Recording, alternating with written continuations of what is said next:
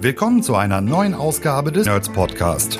Hier sprechen wir über Methoden, Trends und Strategien, wie ihr euer Business über Social Marketing verbessern könnt. Von Facebook bis LinkedIn, von E-Com über Lead-Generierung bis Brandbuilding, von B2C bis B2B. Heute für euch am Mikro Maren Kaspers und Jan Stranghöhner. Herzlich willkommen zu einer neuen Ausgabe Nerds Podcast. Wir starten mit guter Laune. Herzlich willkommen zu Nummer 4 unserer Zwiegespräch-Podcast-Format-Folge. Hi Maren.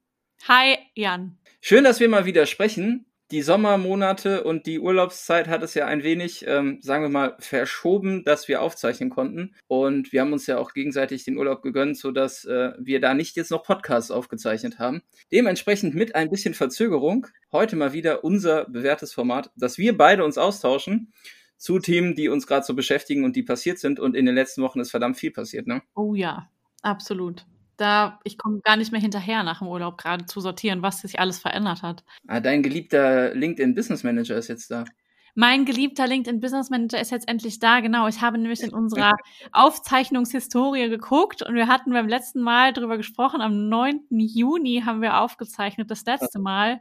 Ähm, jetzt fast zwei Monate her und haben darüber gesprochen, dass er endlich da ist. Und wie wir ihn finden, das hört man übrigens in einer Podcast-Folge, die schon live ist, ja. äh, zum Thema Tops und Flops des Business Managers von LinkedIn. Das ist eine ganz besondere Nerds-Folge, weil da kommen nämlich ganz, ganz viele Nerds aus dem B2B-Team zu Sprache. Also wer auch mal Bock hat, andere Stimmen zu hören und zu ähm, wissen, was die Nerds aus dem B2B-Bereich bei uns so über den LinkedIn Business Manager denken, da auf jeden Fall reinhören. Wir zeichnen jetzt auf, zwei Monate nachdem wir das letzte Mal gesprochen haben. Da ist viel passiert, aber es ist auch eine verrückte Zeit, weil uns Performance-Marketer ereilt ja das äh, Schicksal, dass wir im August schon an Weihnachten denken müssen. Und das, was jetzt vor uns liegt, ist halt Weihnachtsgeschäft, Q4, Black Friday.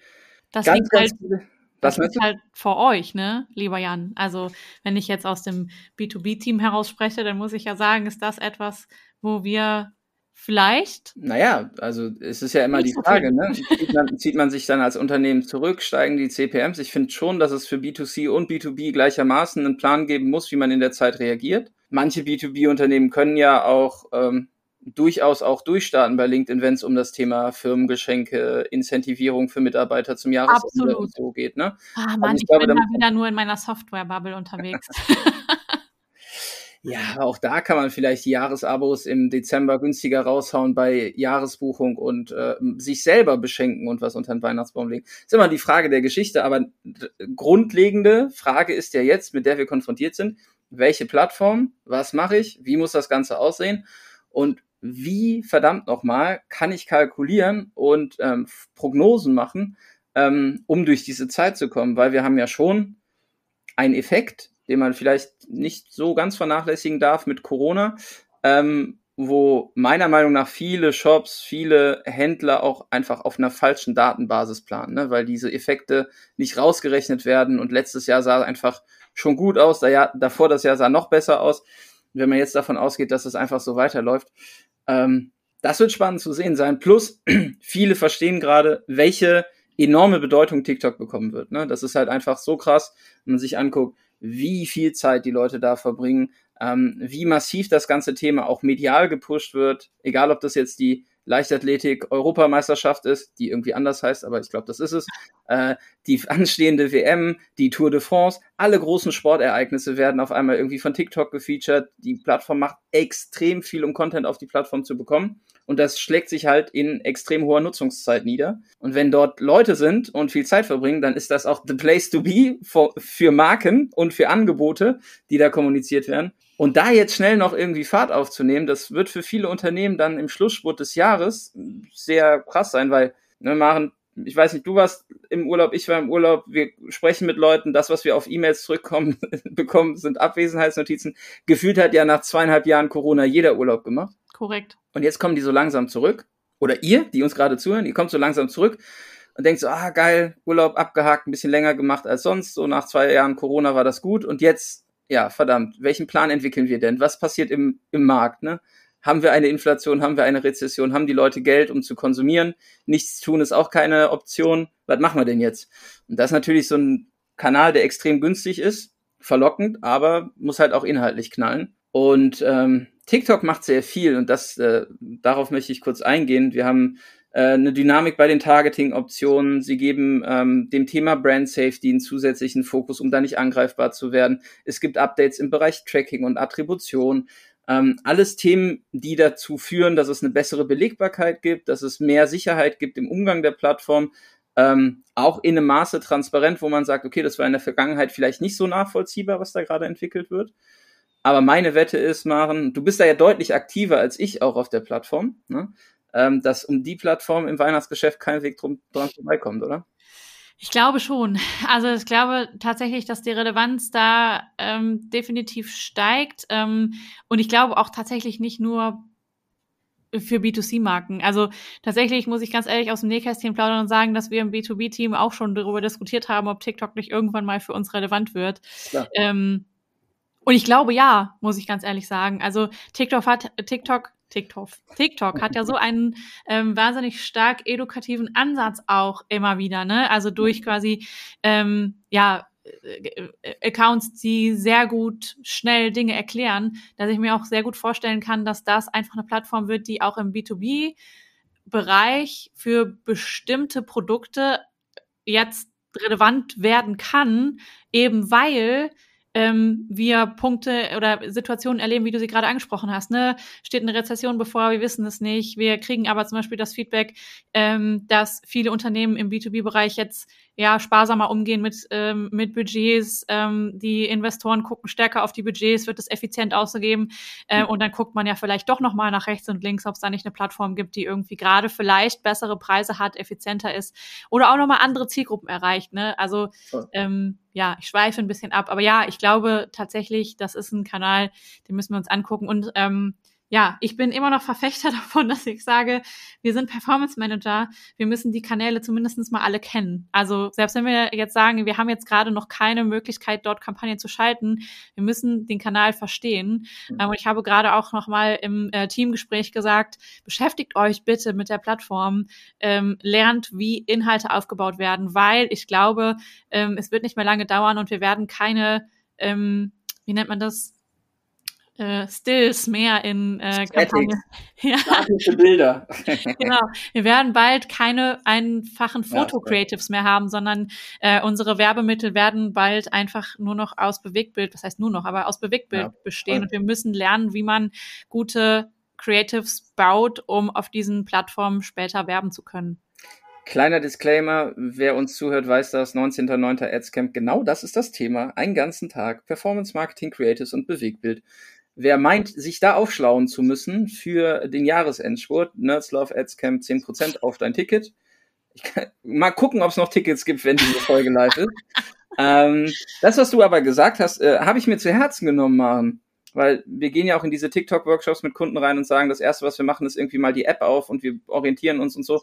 Ich musste mir immer auch berechtigterweise anhören, äh, dass ich ja noch nie ein TikTok erstellt habe. Ich habe ganze zwei mittlerweile wow. erstellt. Eins aus dem Urlaub und äh, eins als äh, wir eine nette Warensendung von einem Kunden bekommen haben. Ähm, da gab es dann aber auch direkt Kritik zum Thema Schnitt und Beleuchtung und äh, ja. Länge des TikTok. Völlig berechtigt, aber ich habe jetzt mal angefangen, selber Content zu erstellen. Ist nicht so einfach. Aber das Thema Content und Creatives lösen ja bei uns im Team Gott sei Dank andere Experten und Expertinnen und nicht nur ich. Ähm, dementsprechend ähm, kriegen wir das auch gelöst. Du hast ein Thema gerade angesprochen, Effizienz. Ich glaube, das wird was sein, was wir halt äh, hören, ne? genauso wie das Wort Resilienz, oh. ähm, wo wir, wo wir einfach im Marketing-Kontext nicht drum herum kommen. Zwei Marken, die aus Effizienzgründen äh, was krasses angekündigt haben, sind Obi und Rewe. Denn die haben nämlich angekündigt, den Handzettel in die Tonne zu klopfen. Jetzt ja, sagt ja jeder, der uns zuhört, ey, das ist irgendwie Papierkommunikation, was beschäftigen sich die Nerds damit? Wir haben ja durchaus Kunden auch im Retail- und Handelsbereich, wo wir die digitale Angebotskommunikation machen, also ne, wochenbasiert irgendwie den Leuten zeigen auf äh, allen möglichen Plattformen, was es so im Laden zu kaufen gibt. Und das ist schon ein krasser Schritt, weil zum einen ist es ja das Thema, ich verabschiede mich von einem sehr, sehr etablierten Medium. Ja, und das ist schon ein sehr mutiger Schritt. Auf der anderen Seite ist es, ich spare natürlich auch Papierkosten ein und Armada von, von Menschen, die diese Handzettel erstellen. Das muss man ja auch machen. Und die Distributionskosten spielen ja auch eine Rolle. Und dann gibt es noch Nachhaltigkeitsaspekte, die auch im Fokus der Kommunikation und Begründung stehen. Aber das ist schon krass, ne? Also wenn halt ein Obi und ein Rewe sagt, wir machen keine Prospekte mehr, sondern alles digital und alles in die App, das ist so ein Punkt, man spricht ja immer häufig so von Tipping Points im Markt. Das wird uns die nächsten Monate sehr stark beschäftigen und ich glaube auch, Maren, das ist was, vielleicht was im B2B-Bereich irgendwo äh, Anwendung findet, weil Absolut. es muss ja einfach Maßnahmen geben, um Papier einzusparen, Absolut. wenn das halt zu teuer ist oder wenn man es nicht mehr machen darf wegen Nachhaltigkeit. Ne? Ja, absolut. Ich finde es mega. Ähm, ich also habe ja in meiner Vergangenheit bei einem der beiden Player auch schon mal gearbeitet. und ich sehe jetzt sehr viele Besucher auf meinem LinkedIn-Profil, nachdem die Folge raus ist. Mhm. Ähm, und ich habe mich das damals schon gefragt, ob das jetzt noch zeitgemäß ist, diese ähm, immense Ressource, die in diese Handzettel gesteckt wurde, ähm, ist ja auch also unfassbar gewesen. Also an Zeitressource, auch an Manpower, die da reingesteckt wurde. Ähm, und wir wissen ja mittlerweile alle, dass wir über digitale Angebotskommunikation da auch viel besseren Outcome haben am Ende. Ne? Wir können viel besser tracken.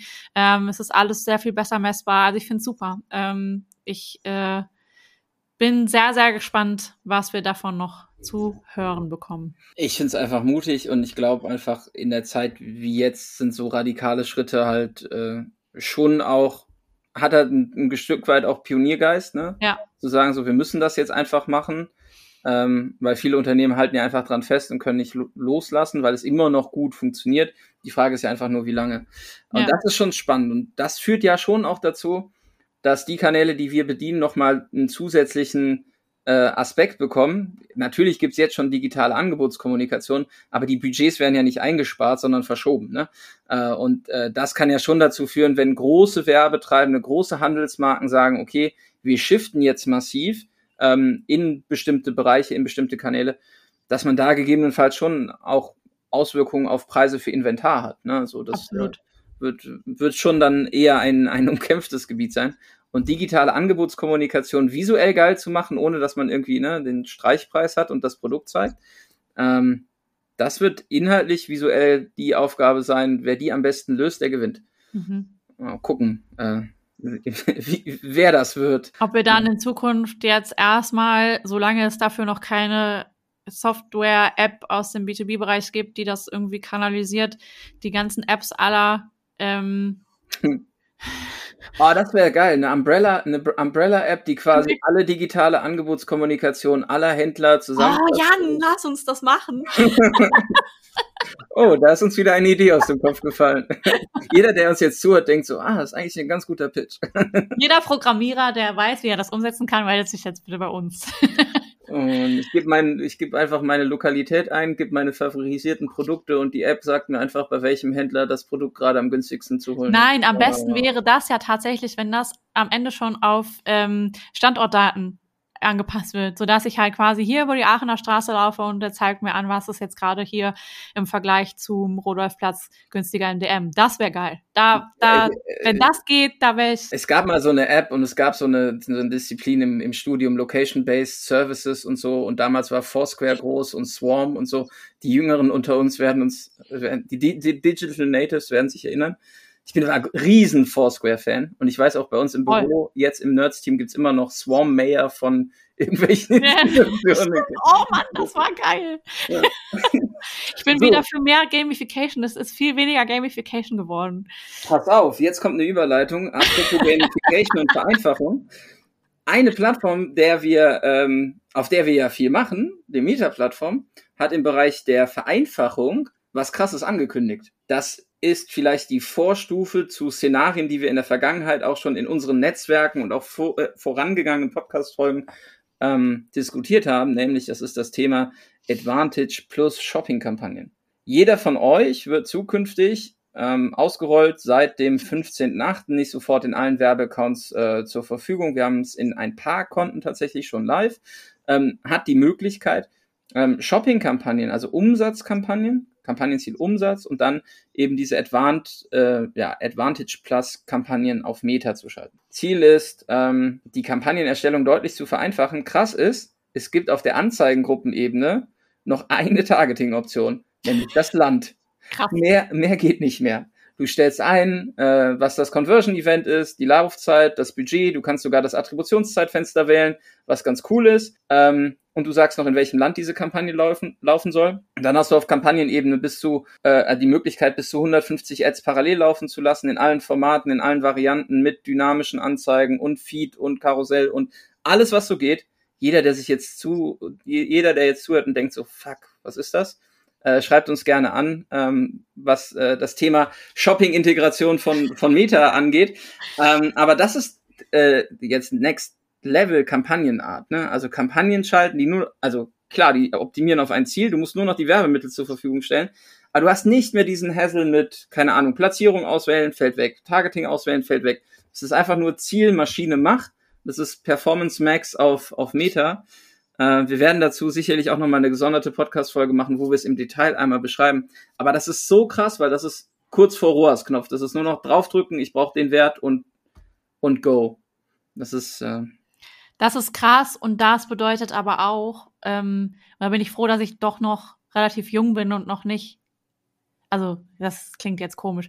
Aber es bedeutet auch für uns nochmal eine grundsätzliche Veränderung unseres Jobs. Ja, voll. Ähm, weil jetzt irgendwann Performance Marketing keine Magic mehr wird im Sinne von, äh, wir schalten komplexe ähm, Funnel Systeme, Kampagnen, Setups, die am Ende keiner mehr durchsteigt, außer diejenigen, die halt besonders clever sind, sondern äh, das Ganze wird viel einfacher und ähm, wir müssen sehr viel kreativer werden. Und ähm, ja, genau. Deswegen, ich bin froh, dass ich noch jung genug bin, das alles zu lernen und umdenken zu können.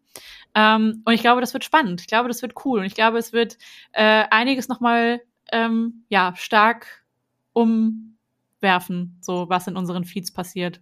Ja, total. Also wir haben ja in der vorangegangenen Folge auch den Hinweis von Frank bekommen, ne? mein Feed verändert sich, äh, unser Instagram-Feed ist nur noch Bewegtbild. Du hast es eben gesagt, okay, welche Art von Creative erstellen wir? Bewegtbild, wenn wir kein Targeting machen. Ne? Also wie, wie konzipieren wir Kampagnen, aber auch wie kommen wir in die Steuerung? Weil du hast halt nur noch wenig Hebel am Ende, auf die du eingreifen Eingriff Einfluss nehmen kannst. Das, was wir jetzt mit unseren Kunden machen, ist ja genau das zum Weihnachtsgeschäft, Value Proposition, was sind die Trigger, was sind die Botschaften, äh, welche Bundles, mit welchem Erlebnis stellst du nach vorne, damit du auch diese visuellen Routen und die Kommunikationspfade hast, damit eine Maschine optimieren kann, weil du musst es am Ende über das Werbemittel machen, weil du es über das Targeting gar nicht mehr machen kannst. Ne?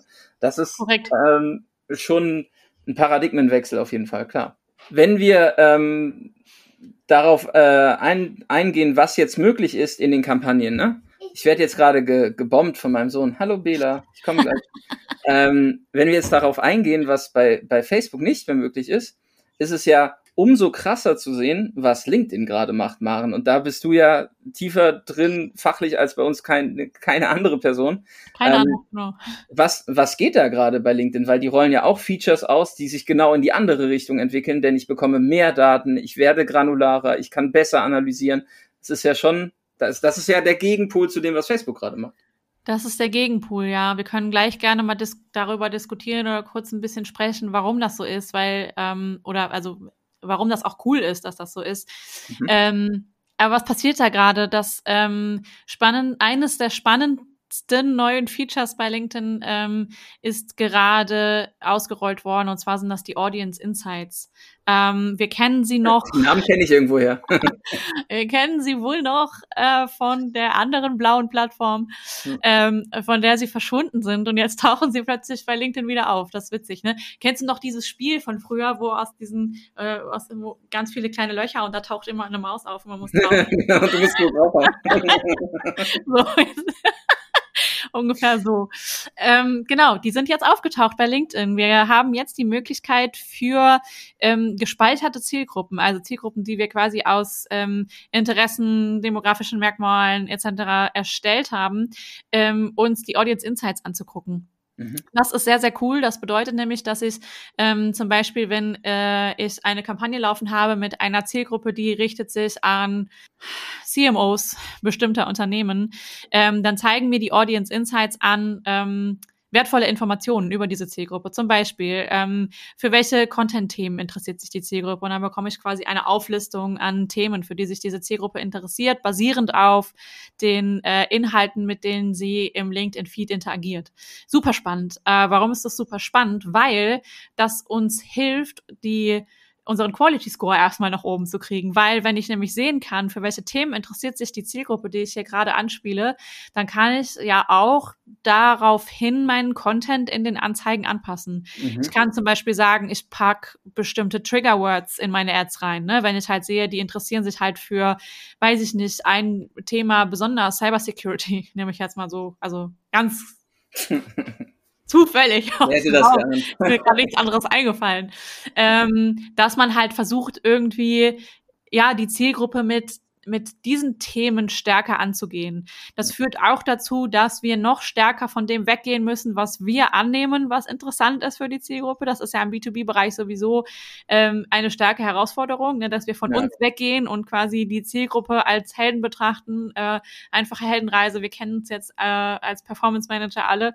Äh, und trotzdem ist es so eine wahnsinnige Herausforderung und wir müssen uns, glaube ich, immer alle mal von unseren Anzeigen abwenden und nochmal neu hingucken und schauen, ist das wirklich das, das, was die Zielgruppe interessiert oder ist das, was ich denke, was die Zielgruppe interessiert oder rede ich da nur über mich? Ähm, und ich glaube, dieses Tool hilft uns wahnsinnig dabei.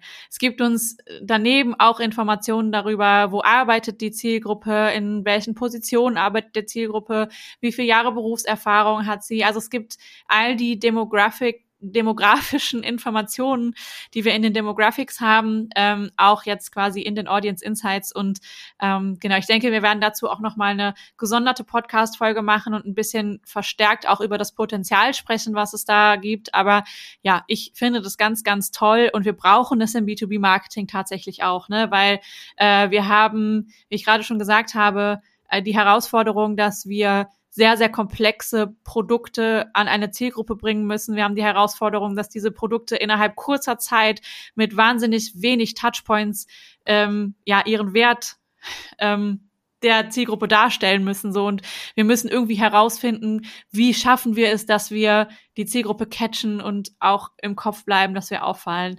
Ja. Ähm, und da ist Content einfach unser größter Hebel. Ähm, Plus es bringt halt auch noch mal eine andere Belegbarkeit. Ne? Also ich glaube, die Audience Insights bei Facebook waren halt immer so ein Thema. Okay, ich baue mir jetzt Reichweite und Community auf, und dann gucke ich mal, wo, wo sind die noch so unterwegs, wo, ne, wo liegen die Interessen.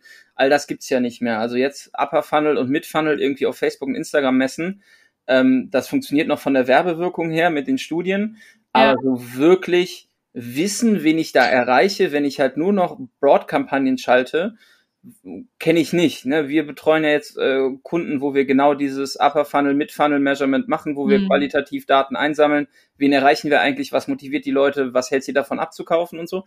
Aber gerade im B2B-Kontext, wo dann auch so ein Ansatz, ne, ich bin da jetzt hoffentlich nicht despektierlich äh, einem oder einer Zuhörerin gegenüber, aber äh, der B2B-Bereich hat ja schon an der Stelle ein Stück weit einen Ruf, nicht komplett digital first zu sein und eher irgendwie nachzuziehen, ähm, und da sind auch Marketingverantwortliche dann sicherlich in der Situation, dass sie einen stärkeren Fokus auf das Thema Belegbarkeit legen müssen. Absolut. Was nicht nur datenspezifisch irgendwie passiert, sondern auch inhaltlich getrieben ist, damit die Entscheidungsträger, die vielleicht nicht so digital sind, verstehen, okay, mit wem kommunizieren wir denn da eigentlich in diesem Internet? Ne? Und an der, es klingt jetzt doof und einfach, aber es ermöglicht halt super viel, ähm, weil man sich genau diese Kundenseite besser vorstellen kann. Ne? Man macht ja auch nicht Personas, weil es dann besser funktioniert im Marketing, sondern weil man immer überlegt, wer sitzt denn da auf der anderen Seite und mit welcher Botschaft könnte ich die irgendwie triggern und ansprechen.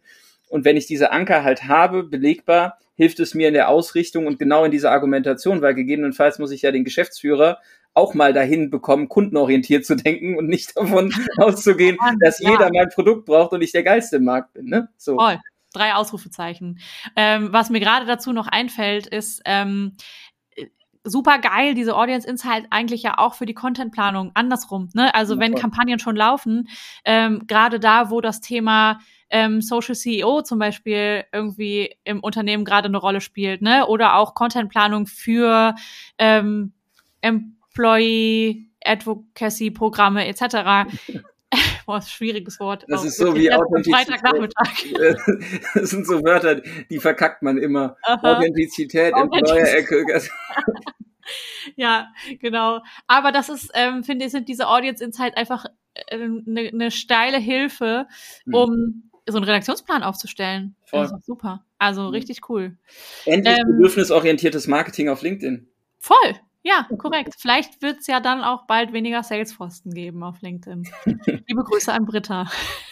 So-called Salesforsten. Ja, wir kämpfen alle davon, an der, alle an der gleichen Front. Ne? Aber es ist korrekt. natürlich schon, also ich finde es erstmal spannend zu sehen, wie, wie, in welche unterschiedlichen Richtungen sich die Plattformen entwickeln. Ne? Ja. Und ähm, das ist ja schon auch spannend zu sehen, weil wir betreuen ja nicht nur ein Geschäftsmodell auf einer Plattform in einem Bereich, sondern wir haben mehrere Bereiche, mehrere Geschäftsmodelle und mehrere Plattformen und kriegen ja auch immer den Input der Plattform, woran die gerade arbeiten.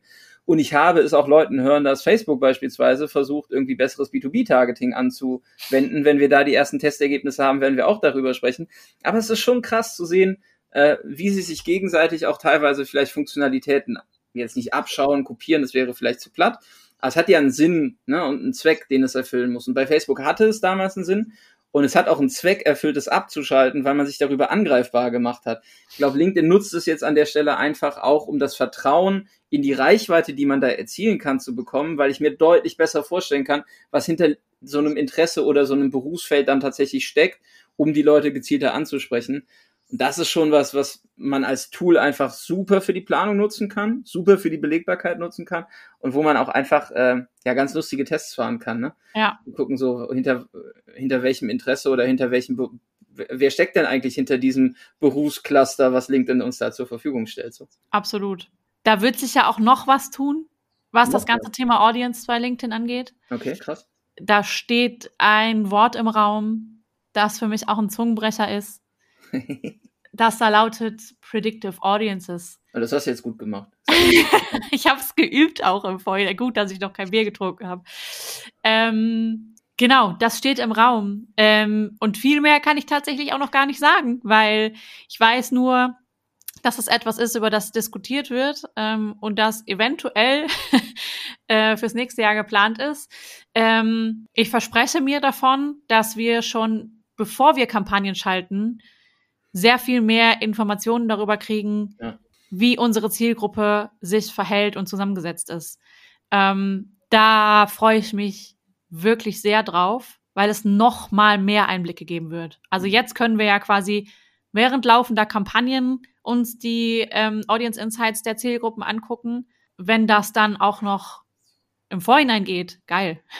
Voll. Ja, und das ist ja auch einfach ein Stück weit ne, das Thema Transparenz äh, Zugänglichkeit für Marketer genau. und Marketerinnen. Nichtsdestotrotz, alles, was predictive ist, basiert ja irgendwo auf Datenpunkten. Ne? Also Kampagnen bei Facebook sind ja auch in einer, mit einer gewissen äh, predictive verbunden, weil man einfach sagt, okay, wir haben Datenpunkte, die werden gesammelt, eine Maschine optimiert am Ende auf eine Ergebnisrate. Überall werden wir ein Stück weit Automatisierung haben, nur hier sind wir einfach bei einem Punkt, wo wir ganz klar sehen, dass LinkedIn erst noch das Feld aufrollt, was sie gerade beackern, an Reichweiten und Ausbau der Plattform arbeitet und natürlich auch jetzt aktuell immer noch ein, ein Pionierfeld auch für Marketer darstellt. Ne? Mhm. Ne? Also selbst wenn man jetzt mal anguckt, irgendwie im deutschen Mittelstand, wer ist da irgendwie auf LinkedIn unterwegs? Das sind natürlich schon andere Gespräche, die wir auch führen, als wenn wir jetzt irgendwie mit einem etablierten E-Commerce-Unternehmen sprechen. Ne? Und ähm, da tut LinkedIn sich auch selber einen Gefallen, einfach ähm, deutlich mehr Daten für die Planbarkeit und äh, Vorhersehbarkeit der Maßnahmen äh, zu liefern. Das ist natürlich schon super stark, wenn man vorher weiß, okay, worauf fahren die ab, weil dann kann man inhaltlich halt noch viel, ja. viel zielgerichteter die Leute ansprechen. Äh, aktuell ist es ja noch ein äh, sehr großer Testing-Backlog, den wir da einmal durchgehen müssen. So. Das ist, äh, das ist korrekt. Ja, das ist schon sehr, sehr cool, weil am Ende spart uns das, wenn wir dann clever sind. ähm, schon mal einiges an Zeit. Ne? Also wir stecken ja auch immer sehr viel Zeit in Value Propositions, bevor wir überhaupt anfangen, auf LinkedIn-Kampagnen zu schalten. Und doch auch dann testen wir ja immer noch sehr viel durch, um zu gucken, ja. welche Botschaft und welcher Ansatz ähm, funktioniert jetzt im ersten Schritt am besten. Ähm, wenn wir das nur um ein Stück weit abkürzen können, weil wir gewisse Vorhersagen haben, geil. Voll ja. gut. Ja mit Ausblick auf Q4 und das, was vor uns liegt, machen, was, äh, was sind denn so die Nuggets, was wird uns erwarten äh, in den nächsten Monaten? Hast du was, worauf wir den Fokus legen können? Gibt es Content Pieces, Webinare, Podcast-Folgen, die hörbar, Hör, Hörpflicht darstellen? Also natürlich haben wir ein spannendes Webinar geplant. Als Nerds, was vielleicht schon vergangen sein wird, wenn diese Podcast-Folge rauskommt. Aber ähm, es wird natürlich auch im Nachgang als Recording zur Verfügung stehen. Äh, Jan, du sprichst mit TikTok, über TikTok. Ähm, ich glaube, das ist auf jeden Fall ein Tipp für alle. Ähm, also jeder, der sich für TikTok interessiert, Jan kann noch mal einen Satz dazu sagen, gleich komprimiert. Einfach mal googeln. Nerds TikTok Webinar. Wahrscheinlich findet man die Landingpage dann relativ easy. Let me Google this for you. Ja, tatsächlich haben wir uns ja einfach in den nächsten oder in den letzten Wochen halt auch zusammengesetzt und haben gesagt, okay, was können wir halt euch da draußen noch irgendwie bieten? Es wird mehr Webinare geben, es wird mehr Content Pieces geben. Wir haben am 19.09. ein Adscamp. Danach werden wir sicherlich zu jedem Talk auch noch eine Podcast-Folge aufzeichnen. Also wer uns jetzt irgendwie abonniert, folgt, ihr uns ja sowieso schon. Ähm, wenn ihr uns jetzt zum ersten Mal gehört habt, das lohnt sich, da am Ball zu bleiben. Ähm, wir freuen uns über jede digitale Liebe, die ihr uns entgegenbringt in Form von Sternen, Glocken und was man sonst noch so äh, an äh, Abos dalassen kann. Wir haben aber auch immer eine Feedback-Funktion. Und wir werden nicht müde, diese Feedback-Funktion zu nennen. Das ist nämlich Speakpipe. Und ähm, Ihr findet diesen Link auch in den Show Notes und wir packen euch das auch nochmal in die Artikel, weil auf Speakpipe könnt ihr uns kleine Sprachis senden. Also wenn ihr Themen habt, über die wir sprechen müssen, wenn es Entwicklungen gibt, Ende Q3 gibt es nochmal Plattform-Quartals-Update-Zahlen. Die letzten von Facebook waren jetzt nicht so geil und ähm, da ist wieder mehr Druck im, im Markt, ne, auch von Plattformseite. All das, lasst uns das diskutieren. Ähm, es wird mehr Nerd-Stimmen geben, die ihr hören werdet, weil wir als Team äh, das Thema Podcast äh, noch äh, ganzheitlicher erschließen. Da nochmal der Hinweis äh, zum LinkedIn Business Manager zu der Folge, auf die wir eben schon mal zu sprechen gekommen sind. Und genau an dieser Stelle freuen wir uns auf jegliches Feedback in jeder Form. Und wenn ihr mal im Podcast dabei sein wollt, mit der Maren quatschen oder mit mir, schreibt uns einfach an. Äh, slide in die DMs, sagt man, glaube ich, ne? Aber das ist jetzt noch nicht Jugendwort des Jahres, oder? Nee, und wir sind da jetzt auch nicht, wie heißt sie denn, die nette? Ach so, Susanne Daubner. Genau, ja, das sind wir ja nicht. ja, stimmt. Cringe, wie das bisschen war letztes Jahr. Cringe ist schon alt. Also Cringe sage ich tatsächlich auch und deswegen glaube ich, dass das schon nicht mehr um vogue ist. Ist um, ja, ähm. ne, uh, don't make ads, make TikToks, uh, act like a brand, uh, act like a creator, not like a brand und cringe is king. Das sind die drei Credos ja. bei, bei TikTok. Ja. Voll. Maren, es war eine Freude und äh, das wird jetzt wieder regelmäßig auf eure Ohren kommen. I hope so. Wirklich. So machen wir das. Ja, das nächste Mal sprechen wir über, schauen wir mal. Naja, vermutlich ein Recap vom Adscamp. Oh, scheiße, ja klar. das ist dann ja schon wahrscheinlich vorbei. Ja, ich bin gespannt. Ja, das wird gut. Vielleicht nehmen wir auch den einen oder anderen Podcast während des Adscamps. Ich wollte das gerade ansprechen, eine ähm, Live- Podcast-Folge wäre toll. Apropos Live-Podcast. Wir Nerds sind ja auch im Live-Podcast das erste Mal in diesem Jahr, falls es auf dem Adscamp nicht stattfinden wird. Aber wir haben tatsächlich einen Live-Podcast, ähm, den wir aufnehmen werden in Berlin ja. äh, im November. ähm, das wird spannend. Äh, es wird um das Thema Social Recruiting gehen ähm, und wir werden darüber sprechen, ähm, was haben wir welche Fehler sollte man auf jeden Fall vermeiden? Was haben wir gelernt aus verschiedenen Recruiting-Kampagnen? Der genau. Arbeitgebermarkt wird nicht, also das Thema mit, das haben wir jetzt auch in den letzten Monaten gehabt, ne? Stellen, offene Korrekt. Stellen, die besetzt werden müssen, Ausbildung. Egal in welcher wirtschaftlichen Lage wir uns befinden, dieses Thema wird auch nächstes Jahr so krass relevant werden, Absolut. weil äh, da Leute zu finden, für die richtigen Leute, für die richtigen Stellen zu finden, sich als Arbeitgebermarke darzustellen, das ist kein kurzfristiges Thema mehr. Und ähm, ja, da könnt ihr uns im November hören. Und ansonsten bedanken wir uns an der Stelle fürs Zuhören. Kleiner ähm, Infoblog am Ende. Alle Infos packen wir euch in die Show Notes. Und dann sagen wir bis zum nächsten Mal. Tschüss. Vielen Dank fürs Zuhören. Wenn euch der Podcast gefällt und ihr mehr wollt, abonniert uns auf iTunes oder Spotify und bewertet uns gern. Und wenn ihr Hilfe braucht, damit eure Kampagnen fliegen lernen, bucht einfach eine kostenfreie Strategie-Session. Den Link findet ihr in den Show Notes.